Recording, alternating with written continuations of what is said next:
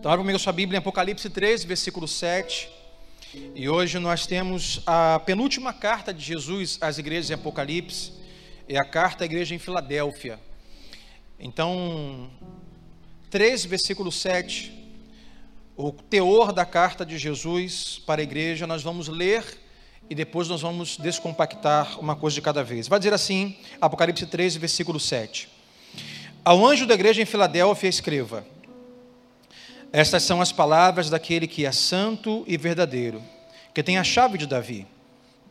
O que ele abre, ninguém pode fechar, e o que ele fecha, ninguém pode abrir. Conheça as suas obras. Esse que coloquei diante de você uma porta aberta que ninguém pode fechar. Sei que você tem pouca força, mas guardou a minha palavra e não negou o meu nome. Veja o que farei com aqueles que são sinagoga de Satanás e que se dizem judeus e não são, mas são mentirosos. Farei que se prostrem aos seus pés e reconheçam que eu o amei. Visto que você guardou a minha palavra de exortação à perseverança, eu também o guardarei da hora da provação que está para vir sobre todo o mundo, para pôr à prova os que habitam na terra. Versículo 11. Venho em breve, retenha o que você tem para que ninguém tome a sua coroa. Farei do vencedor uma coluna no santuário do meu Deus, e dali ele jamais sairá. Escreverei nele o nome do meu Deus e o nome da cidade do meu Deus, a nova Jerusalém, que desce dos céus, da parte de Deus, e também escreverei nele o meu novo nome. Versículo 13, como geralmente Jesus costuma encerrar as cartas, ele diz: Aquele que tem ouvidos, ouça o que o Espírito diz às igrejas. Vamos orar? Pai, te damos graças pelo privilégio da comunhão nesta noite. Deus, que a tua palavra nesta noite traga ao nosso coração aquilo que o Senhor preparou para cada ouvinte aqui. Há aqui pessoas distintas, de idade distintas, de sexo distintos, de condição social, cultural, familiar, Senhor, distinta. Mas, Pai, eu creio que a tua palavra a todos pode que atingir nesta noite. Deus, Deus, a, a cada um dentro da sua necessidade, da sua realidade, do seu despertamento, da sua edificação. Então, obrigado, Pai, pelo privilégio que temos hoje de abrir a tua palavra. Fale conosco, Senhor, que possamos cumprir ao que diz o final de cada carta, nos dê ouvidos espirituais para ouvir a tua voz nesta noite. Eu clamamos e pedimos no nome de Jesus e todos digam amém. Tome o seu lugar, Deus te abençoe rique e abundantemente. O tema para nós nesta noite, sempre tentamos tirar uma característica de cada igreja e assim, de alguma forma, rotular para o melhor entendimento. E hoje, o nosso tema, está no telão, é Fiéis em Filadélfia. Fiéis por quê? Porque não desistiram. E você vai entender isso quando nós descompactarmos toda a carta. Mas como geralmente é, nós começamos... Gente, dá mais luz aqui, tá? Está muito escuro. Acende as duas pretas, ou a da ponta. Não, essa preta é dos músicos, a outra. Se puder, tá bom? Não sei quem está aí. É, ou a prateada lateral também pode ser. Ajuda aí, isso. É, como nós geralmente nós começamos, é, às vezes começamos com algumas perguntas, assim farei hoje mais uma vez. Uma pergunta para nós refletirmos. E a pergunta é simples, a pergunta não é pegadinha, tá? Você não vai cair uma cilada, não se preocupe, responda para si aí sem medo de ser feliz. A pergunta para você nesta noite é a seguinte: no que você presta atenção? Há pelo menos uma ou mais coisas que você presta atenção. Vou te dar alguns exemplos. No que você presta atenção? Será que você presta atenção no mercado de ações? Na queda do dólar? Na economia? Você é aquela pessoa que está atenta ao mercado econômico? Será que você é aquela pessoa que presta atenção numa equipe esportiva? No Flamengo, jogou agora há pouco, não sei quando foi o resultado. Você é, presta atenção no futebol, no basquete, no vôlei, no surf, né, que é a categoria é, brasileira, dominando o, o surf mundial. Então você é aquela pessoa que presta atenção nos filmes em lançamento, sabe o que vai acontecer, que filme será lançado semana que vem, ano que vem, 2022, está aguardando algum lançamento de um filme, você é alguém antenado nos cinemas, na Netflix. Você é alguém que presta atenção, por exemplo, é, nos Jogos do Campeonato Brasileiro, está atento. No que você presta atenção? E, na verdade, uma forma de nós descobrirmos o que você dá e presta atenção é, por exemplo, se nós olharmos os aplicativos instalados no seu smartphone. Por exemplo, quem que está hoje aqui tem um celular instalado o Cartola FC? Levante a mão. Quem tem um Cartola instalado? Só tem crente aqui, gente. Só Leandro tem Cartola, viu, Leandro? De manhã tinha uma galera, você veio sozinho hoje. Olha lá, mais um lá tem Cartola instalado. Ali tem irmã tem Cartola instalado. A, a minha esposa me perguntou assim: o que, que é isso, gente? Isso quer dizer que ela não presta atenção nesse tipo de coisa. Cartola é aplicativo em relação aos campeonatos nacionais de futebol que tem pontuações e tudo mais. Então, se você tem um cartório instalado, já diz que você está atento, por exemplo, ao Campeonato Nacional de Futebol. Você presta atenção nisso. Quantos aqui têm aplicativos, por exemplo, de filme como Netflix instalados e usam no seu celular, smartphone, levante a mão. Não é pecado não, gente, fica com medo não, tá? Ah, isso vai dizer, por exemplo, que você é alguém que presta atenção nos seriados que estão saindo, nos filmes que estão a ser lançados no cinema, muito do seu smartphone vai dizer no que você presta atenção. Por exemplo, se nós fôssemos lá no seu celular, por exemplo, no computador, mas um celular muito usado hoje, abrirmos lá, por exemplo, YouTube e apertássemos a lupa, a lupa já nos diria as palavras que você usou recentemente para buscar algumas coisas, sim ou não? Isso vai dizer, por exemplo, seu navegador, a sua pesquisa no Google, no YouTube, vai dizer no que você presta atenção atualmente.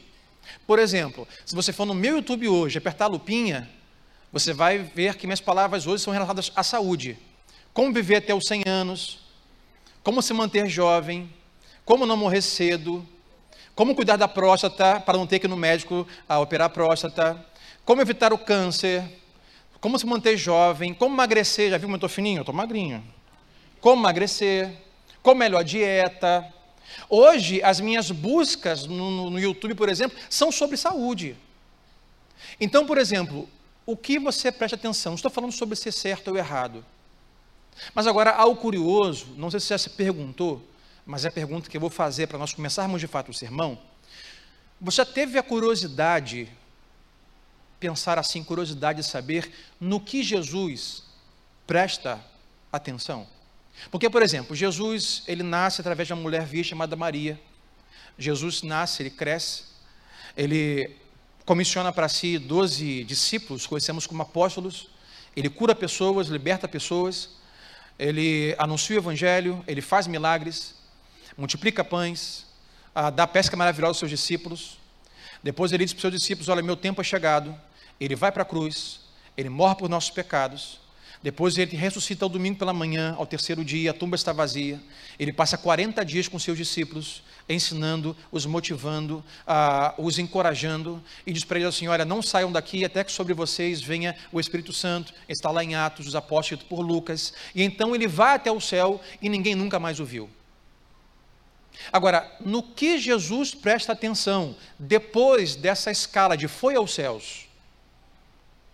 no que ele presta atenção hoje, por exemplo? A resposta está quando nós olhamos o que estamos olhando, Apocalipse capítulo 2 e capítulo 3. Apocalipse 2 e 3, você tem ali uma realidade que Jesus preserva um dos seus apóstolos, João, durante muitos anos, praticamente uma centena de anos, 100 anos. Preserva João para que João, então, na era de Pátimos, escreva cartas para as igrejas. E Jesus, através de João, escreve praticamente para uma denominação que existia hoje na Turquia moderna sete igrejas. E Jesus vai dizer a João: escreva esta carta para esta igreja, porque aqui eles estão pecando, aqui estão vacilando, aqui estão fraquejando, mas aqui está legal. Escreve essa para outra igreja. Olha, disse para eles aqui que está tudo muito ruim, foi o que lemos semana passada. Não há nenhum elogio, só crítica. E hoje veremos que a carta que ele escreve a Filadélfia, como já, já, já, nós já lemos, não há nenhuma crítica, só elogio. O que se me faz pensar, Apocalipse 12 e 3, a resposta da pergunta é, pastor Sandro, no que Jesus presta atenção? Será que no Campeonato de Futebol Nacional? Será que nos seriados de TV? Será que no cinema? O que ele presta ou no que ele presta atenção? Sabe qual é a resposta? Jesus presta atenção na igreja. Jesus está atento ao que está acontecendo na igreja. Na sua igreja como um todo e na igreja local. Porque ele escreve cartas às igrejas locais, a pastores locais, a membros locais, a presbíteros locais, a irmãos de fé nossos, já passados, mortos, locais. Então, se você puder agora, com amor e graça para o seu vizinho, diga assim para ele: Jesus presta atenção na sua igreja. Diga isso para ele: Jesus presta atenção na sua igreja. Jesus está atento ao que acontece na igreja. Aí vem uma segunda pergunta. Se Jesus presta atenção em sua igreja, a pergunta que eu faço você refletir é: você tem prestado atenção o que está acontecendo na igreja? E mais uma vez digo isso de uma forma igreja, de forma global, toda a igreja de Cristo pelo mundo espalhada, mas também digo de uma forma local, como as sete igrejas na Turquia, Turquia moderna de hoje. Você presta atenção no que está acontecendo nessa igreja. Você sabe quem são os pastores, sabe quem são os líderes, sabe quais são os ministérios, você sabe o que estamos enfrentando, você sabe como orar por esta igreja, você sabe onde estão as necessidades desta igreja. Você se preocupa em conhecer e prestar atenção nas necessidades desta igreja. E por último, você considera ou tem considerado cuidadosamente o seu lugar no corpo de Cristo nessa igreja? Porque Jesus está atento ao que acontece na igreja. E o convite que temos diante disso é também prestarmos atenção na igreja, que ele presta atenção. Você, quando lê as cartas do Apocalipse, você percebe que Jesus sabe o que está acontecendo. Olha, tem um grupo aqui que está assim, tem um grupo assim que está assado, tem esse pessoal aqui que é falso profeta, tem esse aqui que está levantando heresia, tem esse aqui que está se corrompendo. Jesus está atento aos mínimos detalhes do que está acontecendo na igreja. E para essa igreja em Filadélfia, Jesus especificamente não tem nada de ruim a dizer, apenas coisas boas. Então, feito você pensar e refletir o quanto você tem prestado atenção nesta igreja, e meu convite é: preste mais atenção.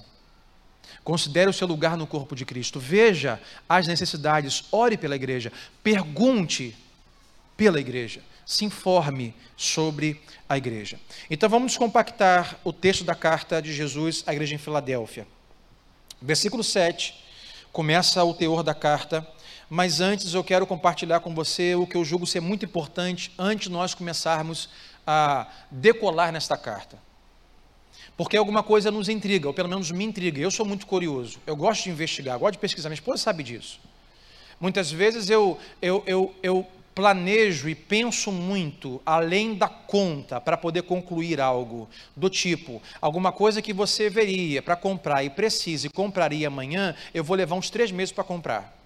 Porque eu vou olhar aqui, vou olhar lá, vou ler especificação, vou ver o vendedor, vou ver o que aconteceu, ah, quem tomou isso nos Estados Unidos, na China, no Himalaia, em Niterói e tal, eu fico assim. E alguma coisa que me inquieta. Porque é notório que na carta Jesus não tem nada de ruim a dizer sobre a igreja. E isso para mim é um problema. Porque eu sempre aprendi que não existe igreja perfeita.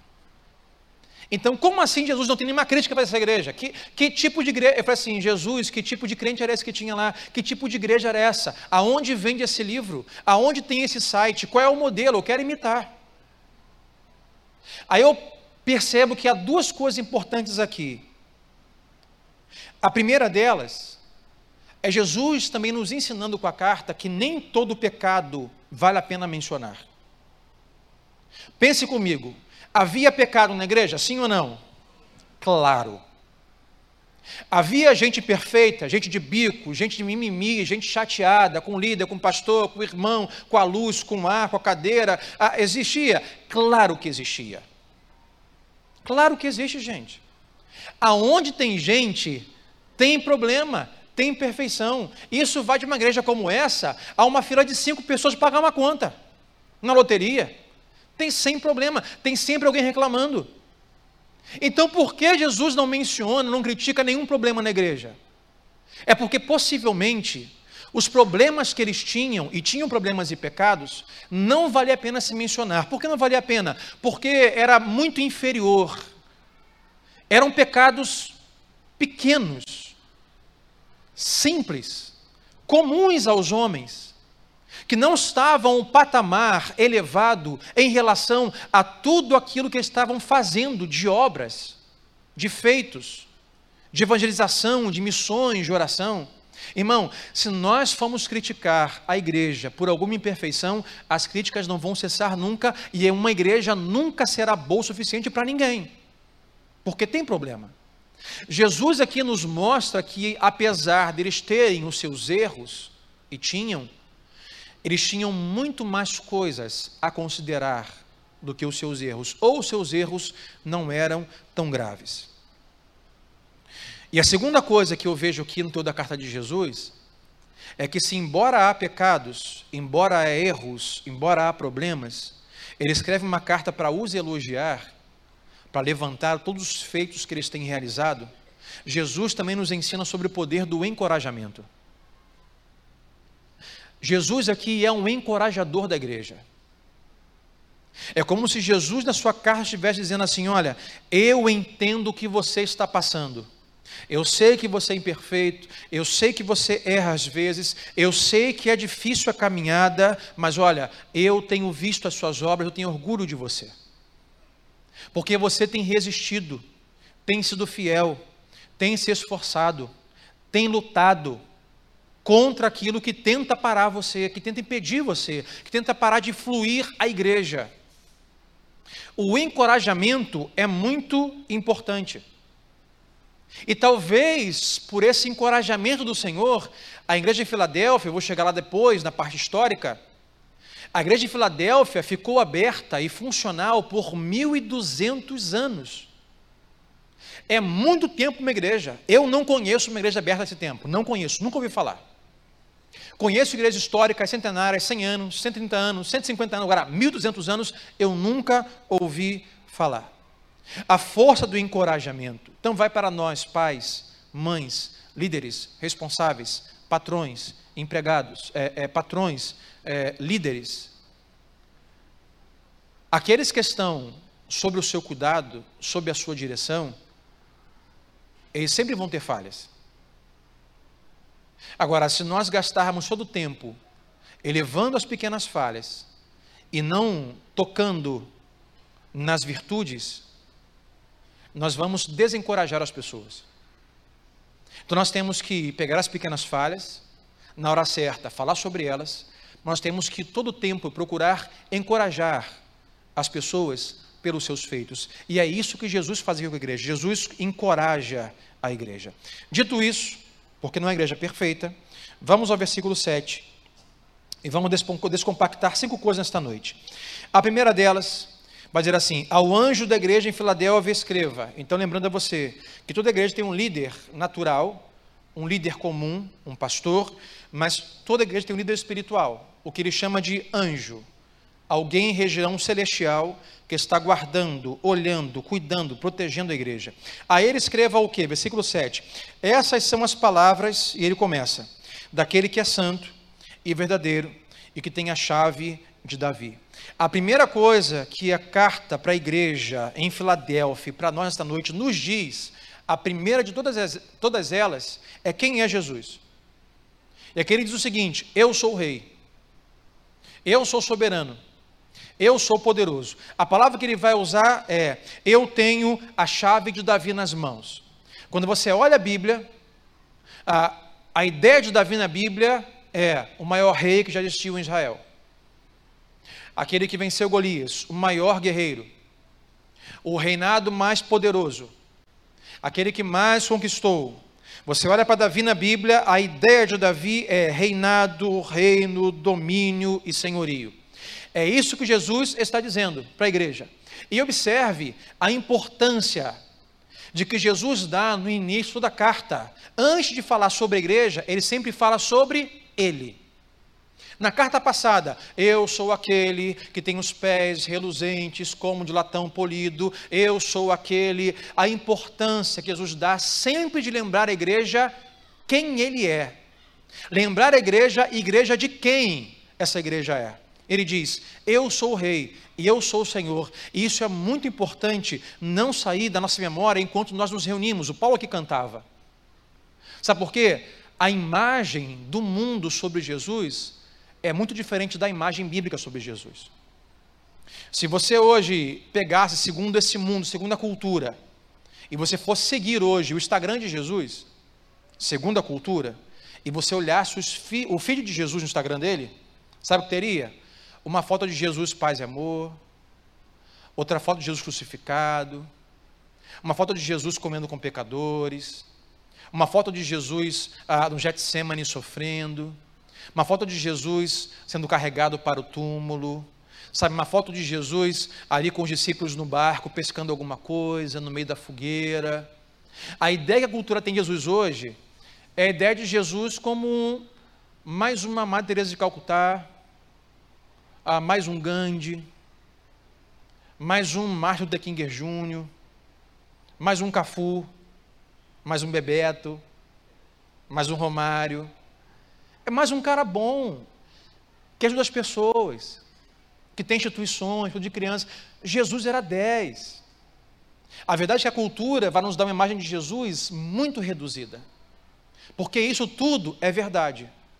Tudo isso foi o que ele foi para morrer em nosso lugar, viver a nossa vida, sofrer essa dor. Mas, quando você olha a Bíblia, meu amigo, se você for olhar o feed do Instagram de Jesus, segundo a palavra de Deus, sabe quais são as fotos lá postadas? Jesus assentado à destra do Pai, Jesus soberano, coroado, governando sobre todas as nações. O Jesus que Paulo já cantou aqui é bíblico que diz que todo povo, língua, tribo, nação estará diante dele, prostrado diante dele. Um Jesus que diz que os anjos não cessam, mas cantam: Santo, Santo, Santo, Santo é o Senhor, e a terra está cheia da sua glória. O Senhor que virá julgar as nações sobre as nuvens do céu com poder e muita glória, e todo olho verá, e toda língua confessará, e todo joelho se dobrará e confessará que Ele é o Senhor e Rei. É isso que a Bíblia diz sobre Jesus. Por isso, Jesus faz questão de todo início de carta dizer: Olha quem eu sou. Eu tenho a chave de Davi. Eu sou maior do que Davi. Liderança que você conheça, Bolsonaro, eu sou maior. Trump, muito maior. ONU, sou muito maior. Aquele cacique aí aqui da Amazônia do Brasil, esqueci o nome dele, uh, Raoni, sou muito maior do que isso. Sting, sou muito maior. Bonovox, do YouTube, sou muito maior. Sou muito maior que isso. Muito maior. Ele diz: Eu tenho a chave de Davi, mas também diz: sabe quem ele é? Eu sou santo. Jesus não é apenas mais um homem com pouco pecado bonzinho. Jesus, ele é sem pecado. Ele não é uma das melhores pessoas que já viveu. Por exemplo, ontem, sábado, ah, o Papa Francisco ah, operou então a canonização da irmã Dulce, uma feira nacional que fez muita coisa boa, que ajudou muita gente. E o seu legado ainda está aí com muitas pessoas sendo cuidadas e tratadas. Mas Jesus não é mais uma irmã dulce. Jesus não é mais uma Madre Teresa de Calcutá, ele diz: "Eu sou santo". Se você tiver uma categoria para colocar Jesus, é o seguinte: tem a categoria ali para Dulce, para Teresa de Calcutá, ah, para fulano e Beltrano, e tem, tem que fazer uma categoria só para Jesus, porque só ele pode ocupar essa categoria, só ele é totalmente santo. Ele diz: Eu sou santo e eu sou verdadeiro. O que diz é: a minha palavra é a verdade. O que eu digo é a verdade. O que eu prometi, eu vou cumprir. O que eu falei, eu vou honrar, porque eu sou verdadeiro. Ele faz questão de dizer para nós, igreja, nesta noite, aquele que presta atenção em nós, aquele sabe que sabe que quem nós somos como igreja, e como indivíduos, igrejas particulares do Senhor. Aquele que nos vê é aquele que é poderoso, é santo e é verdadeiro. É por isso que ele faz questão de anunciar isso antes de escrever o conteúdo da carta. Porque sabemos o seguinte: quem nos deu essa carta, embora venha críticas, é alguém que é totalmente santo. Quem nos escreveu essa carta e tem para nós elogios é alguém que é totalmente verdadeiro. Isso faz todo sentido. E ele vai dizer assim: esse que é santo e verdadeiro e poderoso, versículo 8, ele diz: Conheço as suas obras. Jesus presta atenção na igreja e nas obras da igreja. Agora, quando sabemos que um Deus poderoso, santo e verdadeiro está cuidando de nós, olhando para nós e diz: Eu tenho visto o que você tem feito, isso para nós é encorajador. Saber que quando o pastor não vê, Deus está vendo. Saber que quando às vezes percebo que não foram gratos o suficiente comigo, ainda assim Deus é grato por aquilo que fazemos. Mesmo quando alguém não dá o tapinha nas costas e diz muito bem, cara, o que você fez foi fantástico, ainda assim eu sei que aquele que é poderoso, santo e verdadeiro me diz: Eu conheço as suas obras, eu estou vendo o que está, você está fazendo, continue assim, eu estou prestando atenção na sua vida. É encorajador saber que Deus está vendo as obras que nós estamos fazendo, mas, mas, vírgula, se é encorajador para a igreja saber que Ele está vendo as obras que estamos fazendo, isso também deve ser aterrorizador para aqueles que estão simplesmente não fazendo e criticando a igreja. Porque se você não sabe, aqueles que servem, aqueles que fazem e aqueles que criticam. Então, para você, se é o seu caso aqui nesta noite, eu espero que não, ou para você que me assiste agora na sua casa, onde você estiver, se você está hoje vivendo neste lugar de apenas aquele que critica o que a igreja está ou não fazendo, só para te lembrar que Jesus está atento a tudo o que está sendo feito. Obras e críticas, serviço e não serviço, doação, não doação entrega, não entrega. Sabe, é, é amor pela obra em serviço a Deus através do próximo ou simplesmente sentado. Eu vou usar a frase que eu usei semana passada, quando eu falei que um dos motivos que muitas igrejas morrem é quando há mais consumidor do que colaborador. Então, para você que tem feito, sabe, para o Senhor, aqui nessa igreja local, mesmo se amanhã o pastor não te chamar no zap e falar assim, meu irmão, parabéns, saiba que Deus está vendo o seu trabalho, o seu serviço e a sua obra.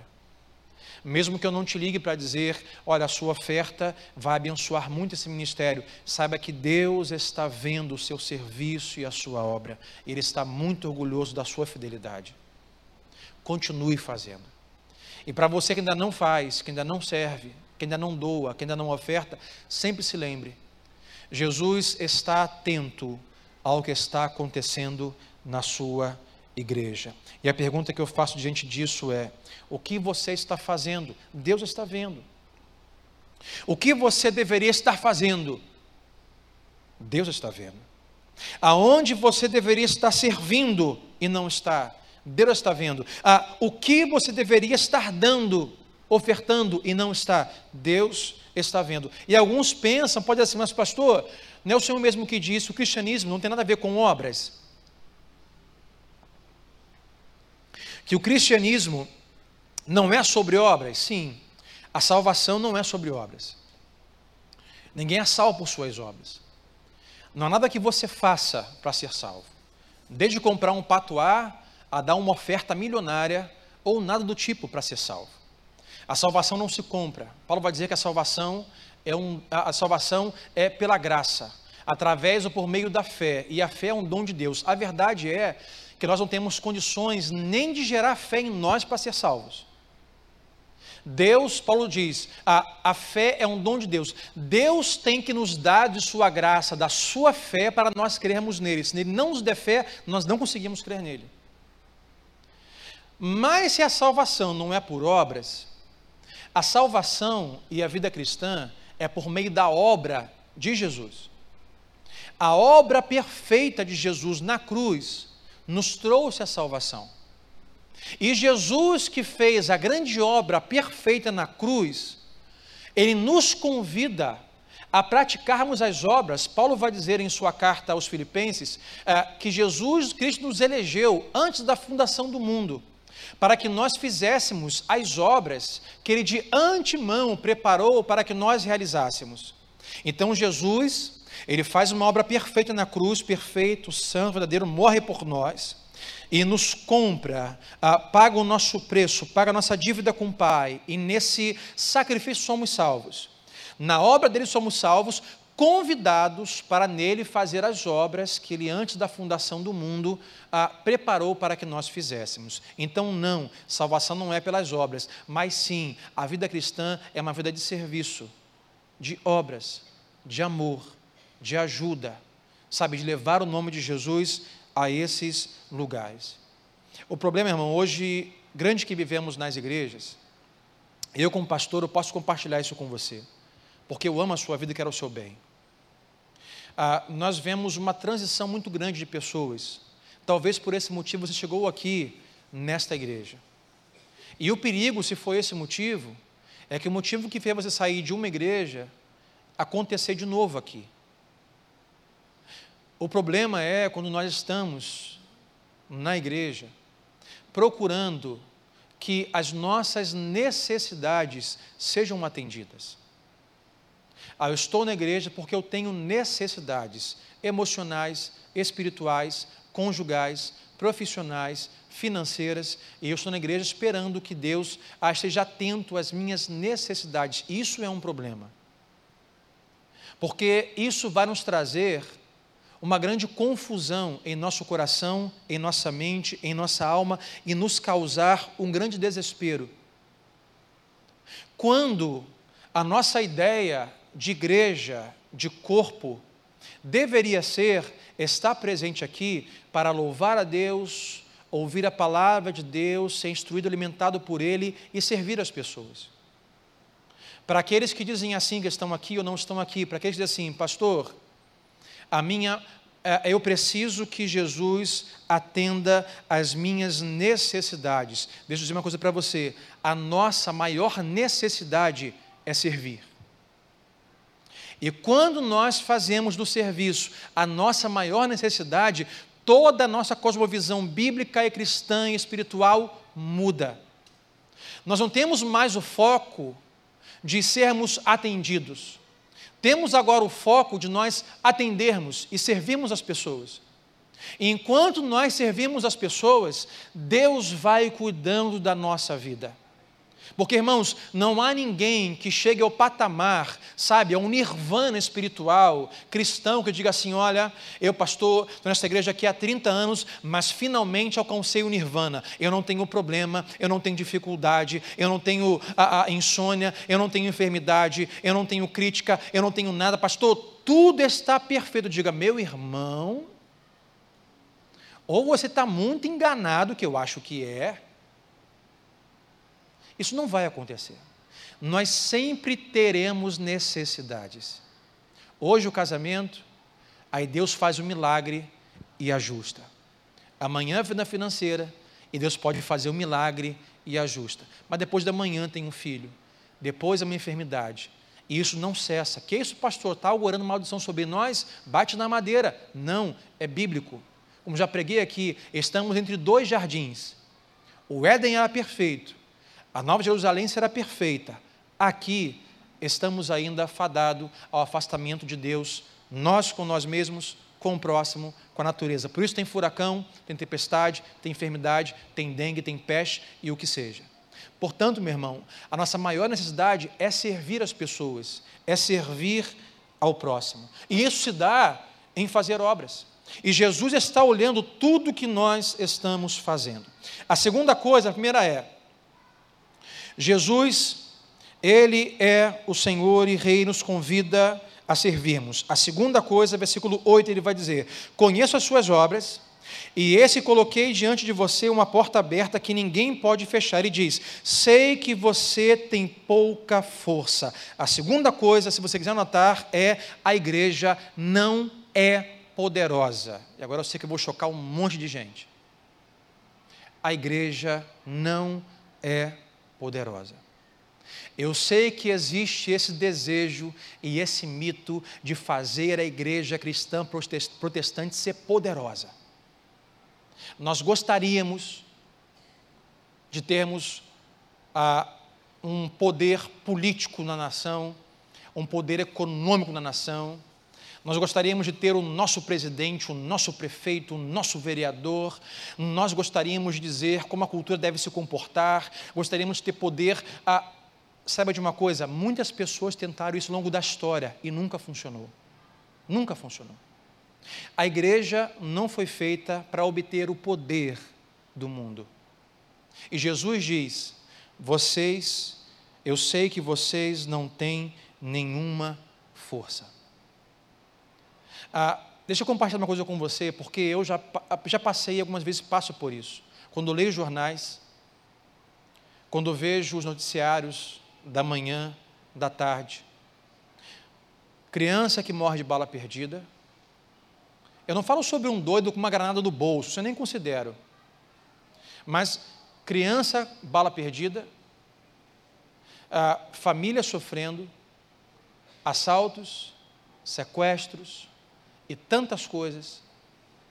Aí você olha para o jornal, eu algumas vezes já tentei, em, tento em oração e oro e tento ajudar, mas algumas vezes já me senti impotente. Como quem diz assim, parece que nada está melhorando. Você já se sentiu impotente de uma situação? Levante a mão comigo. Já se sentiu impotente? Você está lá orando por aquela enfermidade, parece que ninguém é curado. Você ora por aquele casamento, parece que ninguém se ajusta. Você olha para a sua família é nítido. A sua família que não está em Cristo está correndo ladeira abaixo para o inferno, está indo para o inferno. Aí nós sentimos impotentes. Mas não é para você pensar do tipo, a oração não tem mais efeito, a igreja não tem mais poder, o clamor não, não, não tem efeito, ah, não preciso mais orar, não tenho mais que evangelizar. Não pense isso. O que Cristo quer dizer aqui, quando abre a carta dizendo, sabe quem eu sou? Eu tenho a chave de Davi nas minhas mãos. Eu sou poderoso. Eu sou o Senhor. Eu sou o soberano. Eu sou o santo. Eu sou verdadeiro. E diz assim: E vejo e sei que vocês são fracos. É para dizer o seguinte: vocês sem mim não são nada. Vocês são fracos. O poder não é de vocês, o poder é meu. O poder de uma igreja não é ter empresários, que deu um bom, uma boa oferta para a igreja. O poder de uma igreja não é ter no meio delas vereadores e prefeitos e deputados e presidentes. O poder de uma igreja está no poder que há no nome de Jesus Cristo. É Ele quem sustenta a igreja, é Ele quem mantém a igreja, é Ele quem avança a igreja. Passam homens, passam autoridades, passam empresários, passa dinheiro, passa tudo e diz: a minha palavra jamais passará. Eu tenho o poder. Por muitos anos, a igreja tentou obter poder político e econômico. Está lá o Vaticano que não me deixa mentir. Isso não funciona. Isso não funciona. Quando você se sentir fraco, Deus, me sinto impotente, me sinto fraco. Deus, fui um culto, fui a dois, fui oração. Deus, me sinto fraco. Ouça nesta noite a voz de Deus, então abra o seu ouvido, a voz do Espírito Santo que diz: Olha, é na sua fraqueza que eu sou forte, você é fraco, eu sou forte. O poder não está na sua oração, o poder está naquele qual você está orando, o poder está no meu nome. No meu nome. Não é se você ora muito ou pouco, não é se você ora de joelho em pé, não é se você ora de olhos abertos ou fechados, é a quem você ora. Jesus Cristo, poder está no nome dEle. Eu vejo que vocês são fracos, mas guardaram a minha palavra e não negaram o meu nome. A terceira coisa, versículo 9. Vejam o que farei com aqueles que são sinagoga de Satanás e que se dizem judeus e não são, mas são mentirosos. Farei que se prostrem aos seus pés e reconheçam que eu amei vocês. A terceira coisa que ele diz: primeiro, eu sou o Senhor e Rei. Segundo, vocês são fracos, o poder está em mim. Terceiro, a igreja está cercada por falsos cristãos e por outras falsas igrejas. Jesus disse assim para eles: Eu sei que no meio de vocês há falsos judeus, ou seja, falsos devotos, falsos cristãos. E Jesus chama uma denominação, um grupo inteiro de pessoas de sinagoga de Satanás. Irmão, quando eu li isso aqui, eu falei: Meu Deus, se eu postar esse versículo no meu Twitter, eu vou ser trucidado, vou ser arremetido aos meus tempos de infância. Quem já participou no Levante a Mão, porque pode ser que alguém se choque, mas lembra aquela época de malhar o Judas? Lembra, Rodrigo? Já malhou o Judas? Eu já malhei o Judas, boneco no poste e paulada nele. Não sabia nem que era aquilo, nem porque era aquilo, nem conhecia Judas. Mas Jesus aqui, ele não é politicamente correto. Jesus aqui me parece nada tolerante. Ele chama um grupo de pessoas, e vale aqui dizer, mas abrir um parênteses, que Jesus não fala isso para não cristãos. Então, muito cuidado com as suas críticas a não cristãos. Jesus escreve à igreja. Jesus critica as pessoas que requerem para si o título de cristão. Não, eu sou cristão. Esse é o problema aqui nas cartas.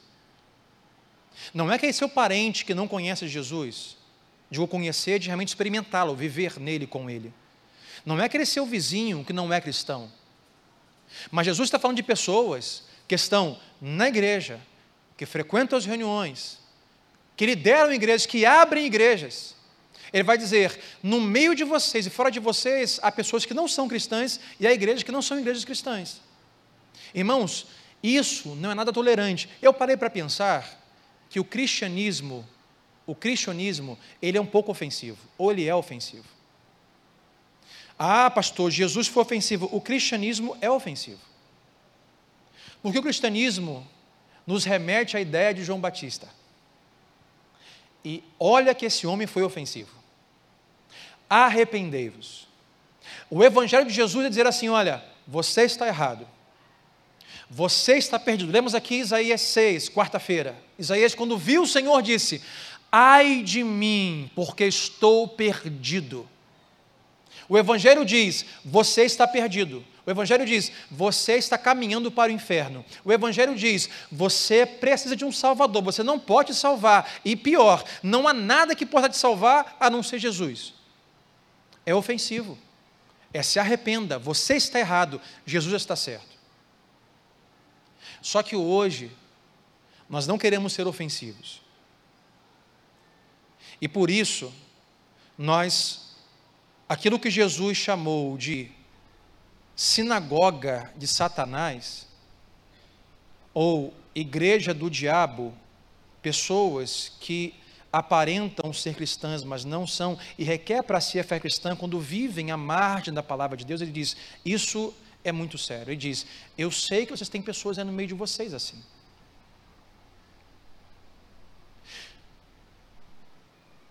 Porque se você fala assim, essa igreja é do diabo, não estou dizendo que devemos falar sobre isso, mas Jesus disse que há igrejas que não são dele. E a palavra diabo, Satanás em si, já é algo que afasta alguém. Você frequentaria uma igreja assim? Igreja dos últimos dias de Satanás. Eu não iria num culto desse. Afasta. O que acontece, irmãos, é que vivemos uma época hoje, eu preguei sobre isso semana passada, sobre tolerância, retrasada. Acesse lá o podcast YouTube. Mas o que acontece é que aquilo que Jesus chama de sinagoga de Satanás, nós chamamos hoje de igreja alternativa. Aquilo que Jesus chamou de pecado, nós chamamos de vida cristã alternativa. Isso é um problema. Eu quero comunicar, quem sabe, quem está aqui nesta noite, que está novo na fé, novo na igreja ou em casa me assistindo. Não se deixe levar por esse Jesus maneiro da estátua, com coração aqui e um joia. O Evangelho é sobre arrependimento, sobre mudança de vida. É sobre mudança de mente, de conduta. Sabe, não se esqueça que há falsos cristãos nós chamamos de lobos, e há falsas igrejas. E Jesus está atento às suas igrejas. A igreja em Filadélfia, ele vai dizer assim: olha, veja o que farei com esses que estão no meio de vocês, que são sinagoga de Satanás, aqueles que estão ao seu redor, que dizem ser judeus, mas são mentirosos. E termina dizendo o seguinte: Farei com que se prostem aos seus pés e reconheçam que eu amei vocês. Ainda hoje há uma corrida de nós orarmos a Deus, dizermos: Deus, me ajude a viver a fé cristã de forma simples, mas verdadeira, a cumprir e obedecer a tua palavra.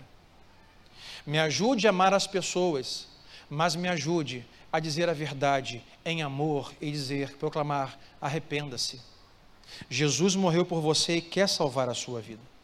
A quarta coisa que lemos aqui, Jesus vai dizer, versículo 8: Sei que você tem pouca força, mas guardou a minha palavra e não negou o meu nome. A quarta coisa é: a igreja está sempre sob pressão para negar Jesus e a Bíblia. Havia uma pressão na época e ainda hoje existe a igreja, as igrejas, não só essa, a todas as igrejas de Cristo, para nós negarmos a palavra e negarmos o nome de Jesus. Meu irmão, há uma corrida hoje, chamamos de igreja saudável, igreja de sucesso, que o risco se corre é nós não mais pregarmos a Bíblia e não mais falarmos sobre Jesus. Você pode hoje ir algumas reuniões de algumas igrejas e você passar lá dias, semanas e não ouvir sobre a Bíblia, arrependimento e pecado e nem sobre o nome Jesus. E isso é um problema. Jesus, um dos elogios é, mesmo sendo fracos, mesmo perseguidos, o elogio que eu tenho vocês é que vocês guardaram a minha palavra e vocês não negaram o meu nome. Jesus manda uma carta para dizer: Você não negou meu nome, você ainda está falando sobre mim. Não importa se os outros não estão falando sobre mim, mas falam sobre prosperidade, sobre vitória, sobre riqueza, sobre saúde, sobre gatilhos emocionais, sobre gatilhos financeiros, não importa. O elogio que eu tenho é: você ainda está falando sobre mim. Irmão, como me alegra saber que as pessoas, ainda há igrejas, além dessa, que ainda estão falando sobre Jesus. Como é bom, e digo a você, você que é líder de grupo pequeno, líder de ministério, fale sobre Jesus nos seus encontros, porque é tudo sobre Jesus. Não é sobre mim, não é sobre você, é tudo sobre Jesus. E nós precisamos ser uma igreja que fala sobre Jesus, que leva as pessoas a Jesus, que fala sobre o arrependimento que o Espírito de Jesus produz em nós. Então precisamos falar sobre Jesus. Diga assim para o seu vizinho: é tudo sobre Jesus. A quinta coisa que a carta diz,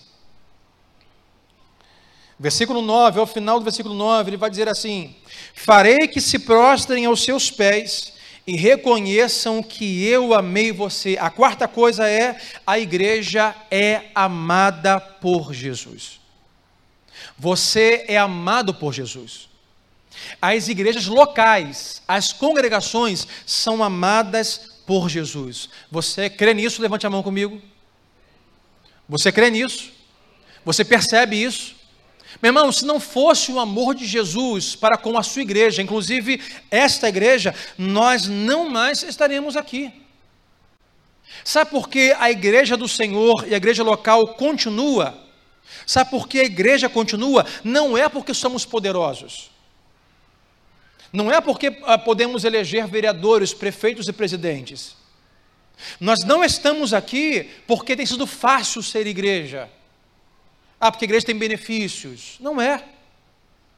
Só estamos aqui porque Jesus, esse que é poderoso, nos ama. Ele cuida de nós. Ele nos mantém.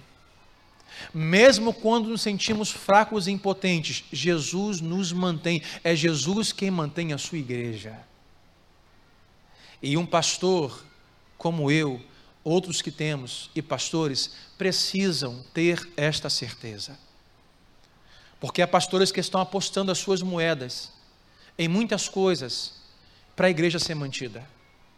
Mas quem mantém a igreja é Jesus. Quem mantém o povo unido é Jesus. Quem mantém a porta aberta é Jesus. A vida não é fácil. Sim, os críticos existem.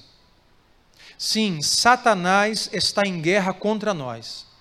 Mas há uma certeza: no final, vai ficar tudo bem. Porque Jesus, o poderoso Rei, nos ama. Ele cuida de nós. E Ele nos preserva e cumpre sobre nós a sua grande bondade. Ele ama a igreja. Diga sempre, irmão, Jesus ama a igreja. Agora, irmãos, precisamos falar e passar. Se Jesus ama a igreja, a pergunta que eu faria é: você tem amado, você ama a igreja? Sabe porque hoje vemos uma cultura que diz assim: tudo sobre Jesus, amamos Jesus, mas não vemos nenhuma necessidade na igreja.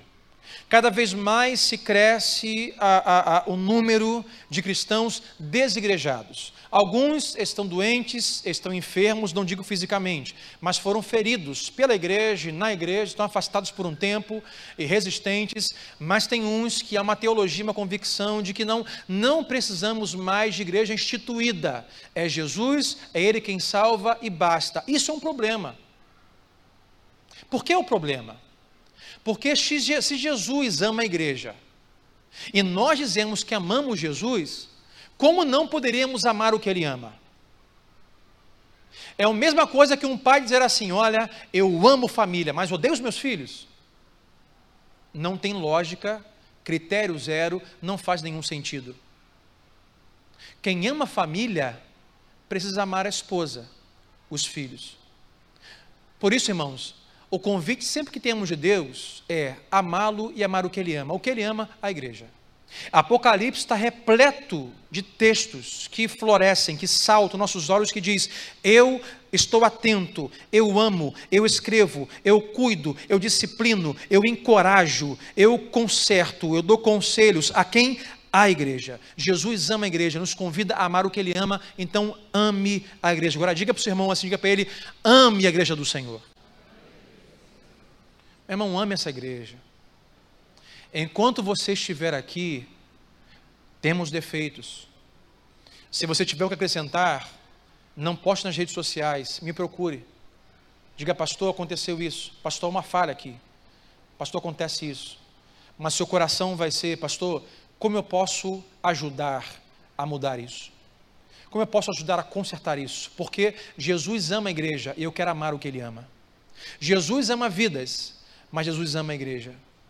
E a igreja é feita por vidas. Então ame as pessoas e ame a igreja. A sexta coisa, versículo 8, ele vai dizer: Conheço as suas obras, eis que coloquei diante de você uma porta aberta que ninguém pode fechar. A sexta coisa é que a igreja é uma porta de oportunidade na cultura. Toda vez que uma igreja é aberta, é uma porta de oportunidade para a igreja, que é o reino, e para os pecadores. Aqui ele vai dizer do versículo 10 ao 12 sobre o reino dos céus, sobre a nova Jerusalém que descerá até nós. Olha o versículo 10. Visto que você guardou minha palavra de exortação à perseverança, eu também guardarei na hora da provação que está para vir sobre todo mundo, para pôr à prova os que habitam na terra. Ou seja, Jesus diz: vai haver um tempo de provação que vai vir sobre todo mundo. É um tempo de provação, de terror. Aí, versículo 11 vai dizer: Venho em breve. Retenha o que você tem, para que ninguém tome a sua coroa. Versículo 12: Farei do vencedor uma coluna no santuário do meu Deus, e dali ele jamais sairá. Escreverei nele o nome do meu Deus e o nome da cidade do meu Deus, a nova Jerusalém. Jesus diz: há uma Jerusalém nova, há uma terra nova, há um lugar novo, o que o dia foi um Éden, eu trarei de volta. Ele vai dizer que descerá do céu da parte de Deus e também escreverei nele o meu novo nome. A Jesus diz: Eu abri a vocês uma porta que ninguém pode fechar. Jesus está dizendo para Filadélfia: Vocês, igreja, vocês são uma porta aberta na cultura. Vocês, em meu nome, é uma porta de dois sentidos. A igreja do Senhor é uma porta que traz as pessoas, os pecadores que não conhecem a Cristo, para que passem por essa porta, segundo Apocalipse, é bem estreita, passem por esta porta e conheçam a Jesus e possam herdar a nova Jerusalém, que está vindo sobre nós. Mas também uma igreja como a porta não é só uma, um grupo de pessoas que leva pessoas a Cristo, os convida ao arrependimento mas também é uma porta, o qual aqueles que já fazem parte do reino podem sair e fazer missões e evangelizar e ganhar vidas para Cristo. Toda igreja instituída por Deus é uma porta de Deus na cultura. Portas abertas. Mas a verdade é que Jesus vai dizer assim: coloquei diante de você uma porta que ninguém pode fechar. Então entendemos aqui, irmãos, é que a porta que Deus abre, ninguém fecha. A porta que Deus fecha, ninguém abre. A igreja que Cristo abre, só Ele fecha. E a igreja que Ele fecha, ninguém abre. O diabo não pode acabar com uma igreja. O diabo não pode fechar uma igreja. Mas Jesus pode. Ele pode abrir e ele pode fechar uma porta. E infelizmente, de muitas igrejas, Jesus tem fechado as portas. Mas por quê, pastor? Porque deixaram de cumprir o papel da porta aberta. Pararam de falar de Jesus, pararam de ensinar a Bíblia, pararam de anunciar o evangelho do arrependimento do pecado, pararam de chamar as pessoas ao convite da graça e do arrependimento, ou seja, pararam de ser igreja. Então Jesus vem e diz: A porta que eu abro ninguém fecha, mas a porta que eu fecho ninguém abre. Algumas vezes por conta de pecados pastorais, infidelidades pastorais, infidelidade de membros, membros infiéis. Jesus diz é: eu não posso permitir que você implante outras igrejas. Eu não posso permitir que você dissemine isso. Eu preciso fechar você. Isso é muito duro como pastor precisar falar e ter que ouvir. É por isso que nós temos que ter a noção do que nós fazemos aqui, quem nós somos. Nós somos uma porta aberta. Filadélfia era uma porta aberta. Então deixa aí a historicidade de Filadélfia. Tem duas fotos aí. Pode colocar para mim, por favor, as duas fotos. Se você for hoje na Turquia moderna e for a Filadélfia, é só o que tem. Só o que tem. É isso aí. Uma pequena cidade de algumas ruínas. Uma pequena cidade onde não existe mais muita coisa lá, apenas algumas ruínas. Por que motivo? Por conta dos grandes tremores de terras e devastações. A história e a arqueologia diz que a própria igreja em Filadélfia precisou ser reformada e reconstruída várias vezes por causa de terremotos. Sabe o que eles faziam? Eles não desistiam, eles reconstruíam a igreja de novo. Sabe quanto tempo durou isso? Mil e duzentos anos. A igreja de Filadélfia foi um exemplo, foi um centro missional de envio. Foi a história praticamente confirma que a igreja de Filadélfia foi a igreja que fundou as primeiras igrejas na Índia. O evangelho chegou na Índia através da igreja em Filadélfia, que por 1200 anos permaneceu aberta, existindo. Jesus diz: Eu coloquei diante de vocês uma porta que ninguém pode fechar, só eu posso fechar. Só quando eu disser, chega, ninguém pode fechar.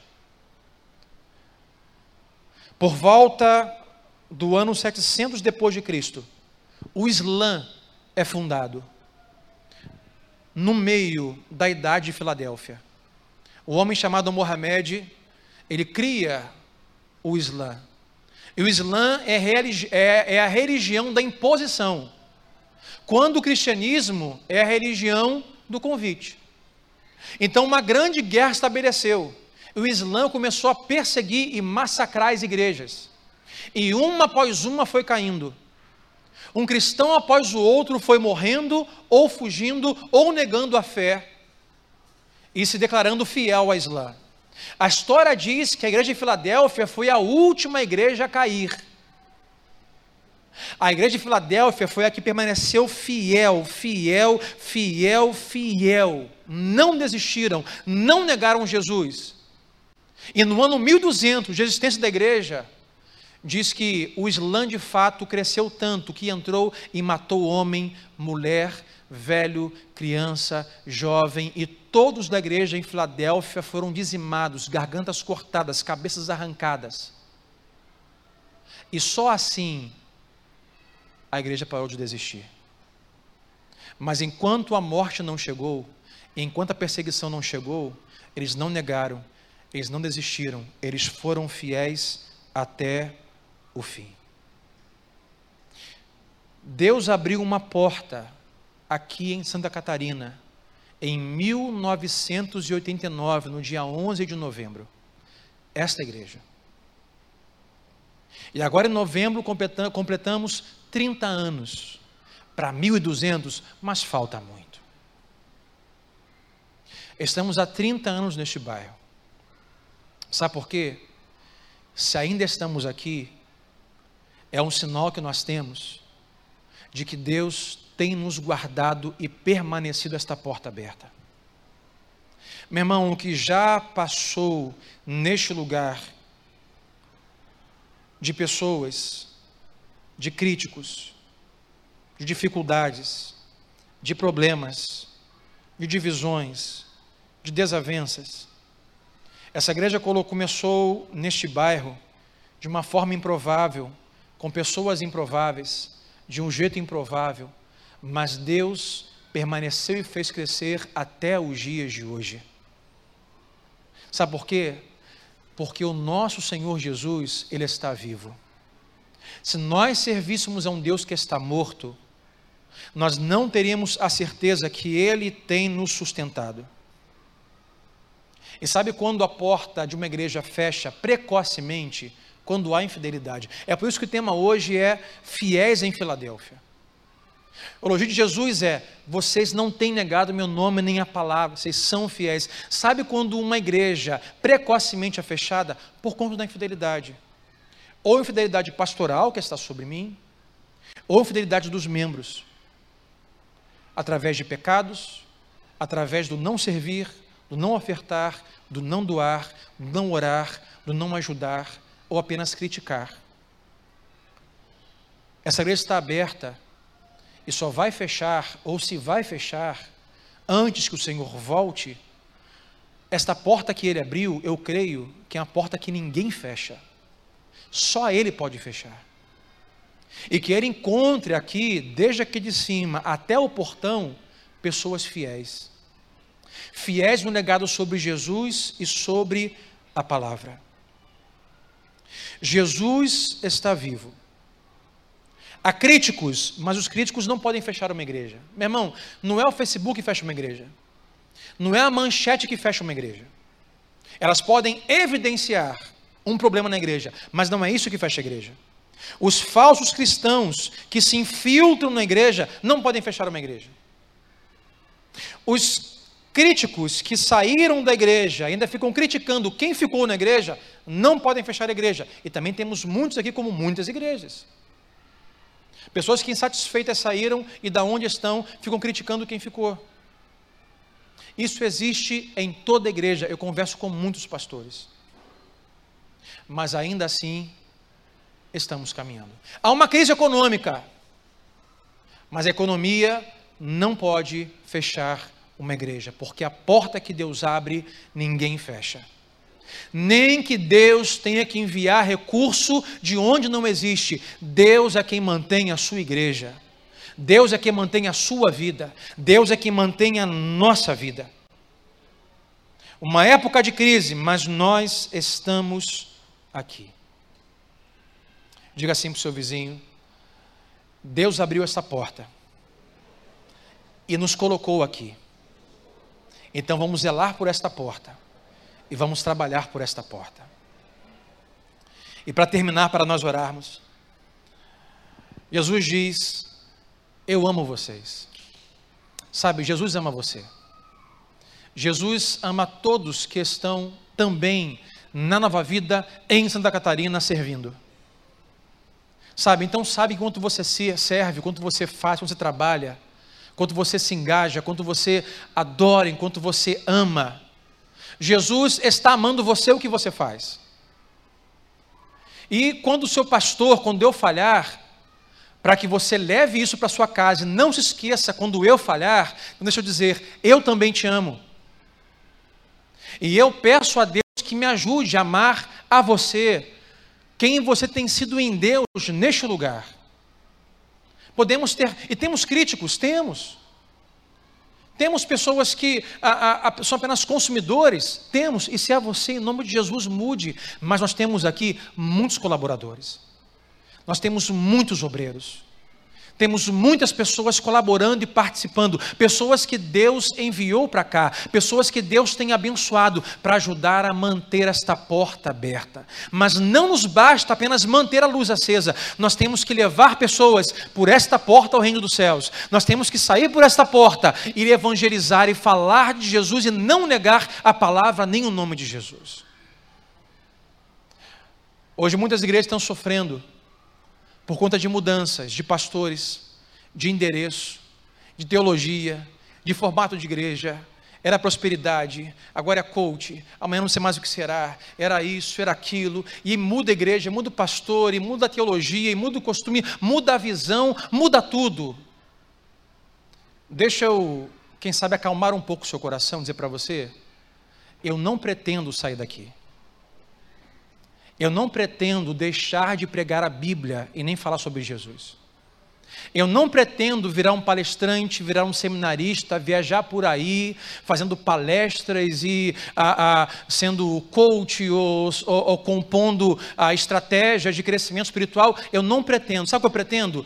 Com você, junto com você, fazer desta igreja uma igreja relevante, saudável, que leva pessoas pela porta estreita até a Nova Jerusalém e traz a Nova Jerusalém as pessoas que estão carecendo e precisando da graça, misericórdia e do amor de Jesus. Eu não vou a lugar nenhum, eu não vou fazer nada além do que seja a palavra de Deus e o Evangelho de Jesus. E se um dia começar a fazer, que Deus me pare, devagar, Senhor, mas me pare. Porque, irmãos, o que eu amo é pregar a palavra. O que eu amo é falar sobre Jesus. O que eu amo é ver o povo de Deus ouvindo sobre Jesus. Não importa, meu irmão, sabe? Não importa se você amanhã vai ficar rico por causa da Bíblia, se você vai ser curado por causa de Jesus. Ele pode fazer tudo isso na sua vida, mas o meu principal foco é favorecer a você a leitura da Bíblia para que você cresça em Jesus, para que você se pareça com Ele, para que você faça, segundo a Bíblia, obras maiores do que Ele fez. É para isso que estamos aqui. Foi para isso que Jesus abriu essa porta há quase 30 anos atrás. E Jesus nos colocou aqui para nos dizer: quando ninguém te ver, eu estou te vendo. Quando faltar a você gratidão, eu sou grato. Quando faltar reconhecimento, eu reconheço. Eu sei que há falhas na sua vida, mas eu prefiro enaltecer, trazer à tona todo o trabalho que você tem feito. Então, irmão, não pare. Não pare de servir, não pare de doar, não pare de se engajar, não pare de amar, não pare de abraçar. Hoje, às três da tarde, ah, começamos um trabalho lá embaixo, o, o Kids Day, ou Dia das Crianças. Voluntários e voluntários e voluntários, de, de forma gratuita, não recebe nenhum dinheiro para isso eles estão cuidando do seu filho, encheram bola, doaram prendas. Eles estão fazendo. Pessoas que saíram do lugar de um cristão consumista para um cristão colaborador, que doam uma hora da sua semana para servir a igreja, que doam um pouco do seu dinheiro para ofertar, sustentar e manter a missão da fé cristã. E para terminar, fique de pé comigo. Eu quero fazer um convite a você, porque você certamente tem portas em casa. Quem tem porta em casa, levanta a mão aqui. Tem porta na sua casa? Toda vez que você meter a chave numa porta, mete a chave na porta, e quando você olhar essa porta, se lembre que toda a igreja de Jesus é uma porta, não só essa. Todas as igrejas que a porta que Jesus abriu é uma porta nessa cultura. Você olhar uma porta, se lembre e ore. Pelo menos três coisas a você orar. A primeira delas é: Senhor, obrigado por esta porta aberta. Deus, obrigado pela porta da nova vida SC aberta. Se você hoje está aqui conosco, que você veio por conta das crianças, trouxe alguém, te convidou você de uma outra igreja, e é uma igreja cristã, fiel, ore pela sua igreja. Diga, Deus, obrigado por esta porta aberta. Agradeça a Deus pela porta aberta enquanto a porta está aberta. A segunda coisa é, Senhor, mantenha esta porta aberta. Porque vão chegar os críticos, vão chegar os rebeldes, vão sair as pessoas que não tiveram as suas necessidades atendidas. Deus, mantenha essa porta aberta porque somos fracos, mas o Senhor é poderoso. A terceira coisa a orar é: Deus, o que eu posso fazer para manter esta porta aberta? Como eu posso ajudar a liderança a manter esta porta aberta? Será que eu tenho que começar a fazer alguma coisa e servir? Será que tenho que começar e passar a doar e dizimar ofertar? Será que eu tenho que começar simplesmente a. Primeiro passo é orar pela minha igreja? Será que eu posso fazer mais? Será que eu posso ajudar mais, dar mais a mão? Toda vez que você olhar para a sua porta e botar a chave e virar maçaneta, se lembre de orar pela sua igreja. Então hoje, irmão, eu quero convidar você, dá a mão que está do seu lado. Se você que está aqui, você não é cristão, você veio, você nos visita, a gente vai conhecer você. Sabe, saiba que Jesus ama a igreja. E a igreja é feita por pessoas. E o desejo de Jesus é fazer você parte deste corpo, desta igreja. Se você hoje está aqui não é cristão, você me assiste agora ao vivo, ou quem sabe daqui a 10 anos no YouTube, porque o YouTube é para sempre. Sabe que Jesus ama o seu povo, a sua família, Ele ama. Sabe o que Jesus vai dizer em Efésios 5, 25? Maridos, ame a sua esposa, assim como Cristo amou a quem? A sua igreja. E se entregou por ela. Para a gente, marido, isso aí, irmão, é muito complicado. Amar a esposa como Cristo ama a igreja, Ele ama muito a igreja ama tanto que ele morreu por ela. Jesus morreu pela sua família. Ele morreu por você.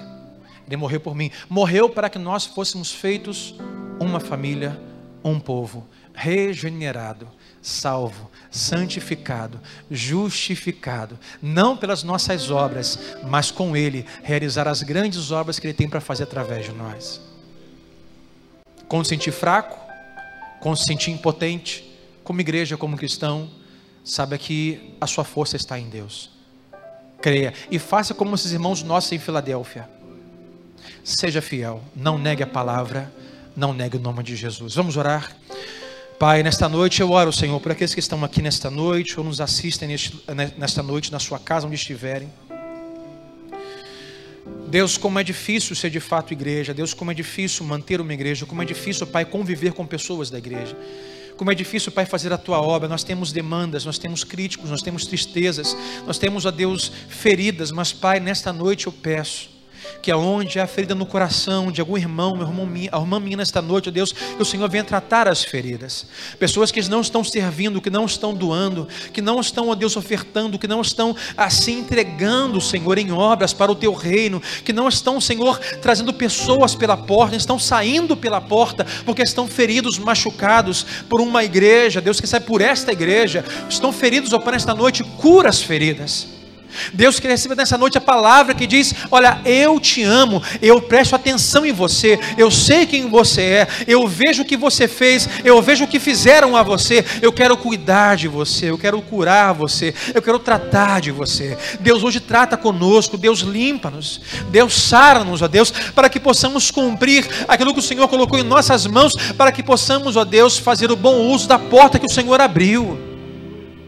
Eu oro, Pai, por aqueles que estão, Senhor, apenas no estágio de consumidores, constantemente frequentam aqui ou outra igreja, Senhor, sem ainda o entendimento, quem sabe por medo de se entregar hoje, ó Pai, dá fé ao coração, dá coragem que pela fé, ó Deus, possam, como diz o final da carta, aqueles que têm ouvidos, ouçam o que o Espírito Santo diz a quem? A igreja. Deus abre os nossos ouvidos. O Espírito Santo dá-nos ouvidos para ouvir o convite que o Senhor nos faz todos os dias. Eu te chamei, eu te comprei por um alto preço, para que você vá em meu nome. Você é fraco, mas eu sou forte.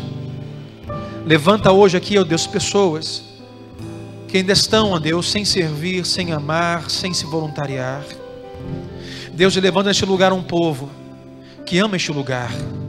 Deus, eu te louvo, Deus seria ingrato se eu hoje não te louvasse por pessoas que estão aqui nesta noite, Deus me ouvindo, ou pessoas que estão lá embaixo servindo, por cada diácono, cada obreiro, cada líder, cada pastor, cada voluntário, ó Deus, que semana após semana tem saído de casa, Deus, sol, chuva, para servir a crianças, a jovens, adolescentes, homens, mulheres, o teu povo, Deus, eu louvo a Ti por cada voluntário desta igreja, eu louvo a Ti por cada um que fielmente tem doado o seu tempo, o seu dinheiro por esta igreja igreja, por esta porta aberta, Deus, mas levanta mais pessoas, Deus levanta mais homens e mulheres, Deus aquece o nosso coração nesta noite, mesmo, ó Deus, quando não se sentirem percebidos, o Senhor está vendo. Então, aquele que tem ouvido, ouça o que o Espírito está convidando e dizendo nesta noite. E Pai, obrigado por esta porta aberta. Obrigado, Pai, já vamos há 30 anos de existência. O Senhor está muito longe de 1200 anos está muito longe de um centenário, mas Deus, muito obrigado. Obrigado por aqueles que já passaram por aqui e o Senhor já os recolheu para si, ou estão hoje em outra comunidade de fé, mas passaram por aqui e doaram, e trabalharam, se voluntariaram. Deus, muito obrigado por cada pessoa que o Senhor levantou neste lugar. Porque é o Senhor quem traz, é o Senhor quem leva, é o Senhor quem faz. Nós somos fracos, mas o Senhor é poderoso. Obrigado, Deus, por esta porta aberta. Obrigado pela tua fidelidade a nós. É o que nós oramos. E nos ajude, Deus, a nos lembrarmos desta porta aberta. Da porta aberta que está na nossa rua. Aquela igreja, aquele povo, aquele pastor que está lá sentido sozinho, Deus, com poucas pessoas. Nos ajude a orar por eles. Deus, por cada porta aberta que o Senhor levantou neste mundo, nós oramos em nome de Jesus. E todos digam amém e amém.